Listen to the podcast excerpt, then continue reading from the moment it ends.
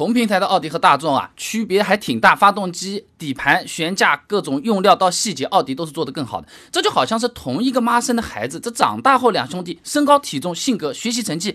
都有区别啊。那虽然整天网上都说嘛，那奥迪，奥迪就是个换壳大众啊，那实际上奥迪和大众共用平台的车型没我们想象中那么多。MQB 平台 A3、Q3、A1、Q2、TT 五款，大众相对应的呢，高尔夫、朗逸、宝来、Polo、途凯啊。那么 MLB 大众呢是辉昂，奥迪呢是 A6L；MLB Evo 平台，大众呢是途锐，奥迪呢是 Q7。那大家常说的 A4 是换壳帕萨特，呃，他们其实不是同一个平台的，A4 是 MLB，帕萨特是 MQB 的嘞。那知道这些之后，再来看看同平台的奥迪和大众，它到底哪里不一样？首先就是车身材质的这个区别比较大。奥迪呢，它很喜欢在车身上用这个铝的啊，什么黑科技啊、Ultra 轻量化技术啊，哎，这种东西呢，就是车身上面加入大量的铝材料，保证强度，减少车身重量。北京现代汽车有论文《车身轻量化实现的思路及途径》里面讲啊，这铝材料密度是钢的三分之一，吸能是钢的两倍，碰撞安全方面是有明显优势的，而且铝的可回收性、耐腐蚀性是更好的，密度嘛更小，质量也更轻，自然也就更省油了。一汽大众也有论文《车身轻量化材料和工艺制造技术》里面讲啊，如果汽车整车质量降低百分之十，燃油经济性提高百分之六到百分之八嘞。同级别同平台 A3 高尔夫，我们比一下啊。A3 发动机舱盖、前副车架、前保险杠后面的这个吸能横梁、后窗下面的那个台板，它都铝的。高尔夫呢，普通钢材，铝更贵嘛。那么欧洲铝协会 EAA 它做了个统计啊，如果高尔夫这样大小的车子用全铝车身来搞的话，成本比全钢车身多了大概七千块钱人民币的样子。那接着来看啊，这同平台的奥迪和大众发动机也不太一样。这奥迪的发动机比同期的这个大众车子领先一代半代啊，这个是传统的哦。你一五年的时候，Q5 上面的第三代 EA 八八八，其他大众车型的第二代 EA 八八八。那我们接着来啊。你像二零二零款的途锐和 Q 七都是 MLB EO 平台的，发动机也都是新一代 EA 八三九三点零 V 六发动机。这个发动机是保时捷和奥迪共同研制的，它又不会像什么 EA 八八八还分什么 TSI、TFSI 各种听不听得懂的这种大版本，它只有 TFSI 这一个版本。这下面总好一样了了，但是奥迪还是给自己开了个小灶，偷偷小改了一下发动机，马力虽然都是三百四十匹，扭矩呢硬生生比途锐多出了五十牛米，连同平台的保时捷卡宴也都还没有用上，而且呢还加了混合喷射技术，这个也让 Q7 啊比途锐重了一百公斤的情况下，工信部油耗还少了零点四个啊。那同样的情况也是出现在 A6L 啊、辉昂啊这种两台同平台的这种车子上的，A6L 上用的是 EA 八三九三点零发动机，辉昂呢还是在用旧的这个 EA 八三七三点零升发动机。不仅是国五排放，而且马力还少了四十一匹，扭矩也少了六十牛米。A 六 L 四十八伏轻混系统同样也是没有的，反正你就记住不太一样就行了啊。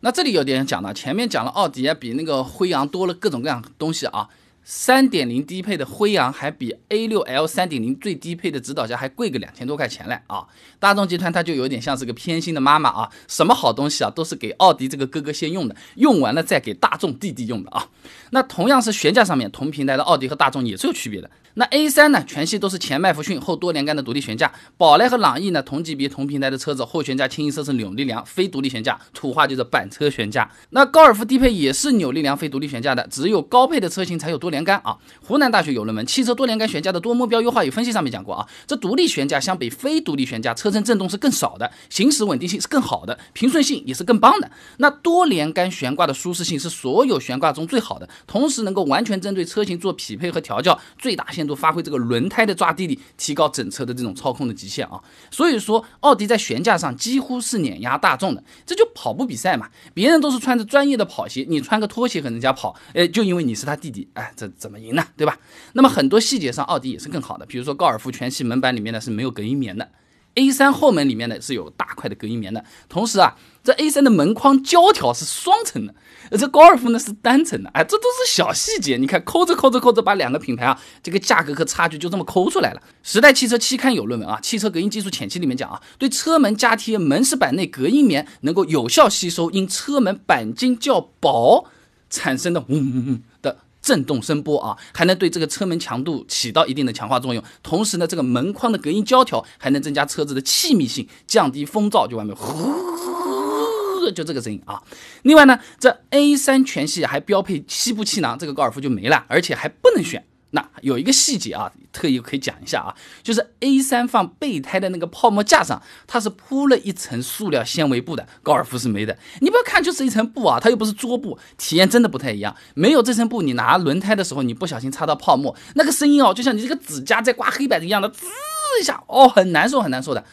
奥迪它就在这种细节的地方都想的都比较多一点，说明确实也是下了更多功夫去做好这一台车，所以说它也是真的是更贵一点啊。那总的来讲，同平台同级别，你多花些钱买奥迪，确确实实是可以买到更好的体验的啊。那不存在说花钱买了个换壳大众的说法啊。那即使是同平台同品牌的这个车型，也有可能会有比较大的差别。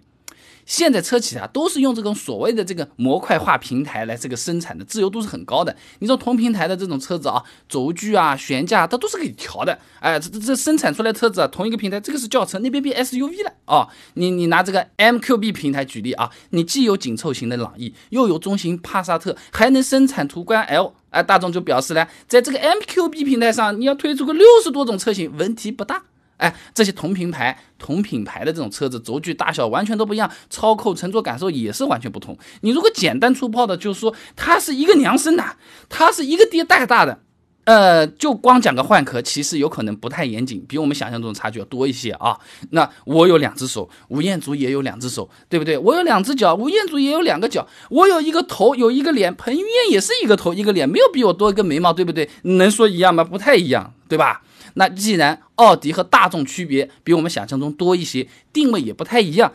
怎么莫名其妙的他们就合并在一起了？而且你知不知道，最早奥迪啊，它不是大众集团的，它是卖到奔驰集团去的。这个绕来绕去还是挺好玩的。那刚才那个是国外的有意思的事情，那国内也有的，天天说啊大众啊大众，奥迪奥迪，你们换壳套娃，又来了个斯柯达。那么斯柯达它到底是怎么个情况呢？呃，定位好像也是差不多的，为什么一个卖的好，一个卖的不好呢？大众和斯柯达它到底有什么区别啊？一汽和上汽的大众它到底哪个会更强？我们买车的时候是选厂家还是选品牌？是选平台还是选车型？是看价格还是看政策？哦，好多资料都给你准备好了，论文资料。案例算价格的单子，以及这有趣的这些故事，想要了解很简单，关注微信公众号“备胎说车”，回复关键词“大众”就可以了。那我这个公众号每天给你一段汽车使用小干货，文字、音频、视频都有，挑自己喜欢的就可以了。备胎说车，等你来玩哦。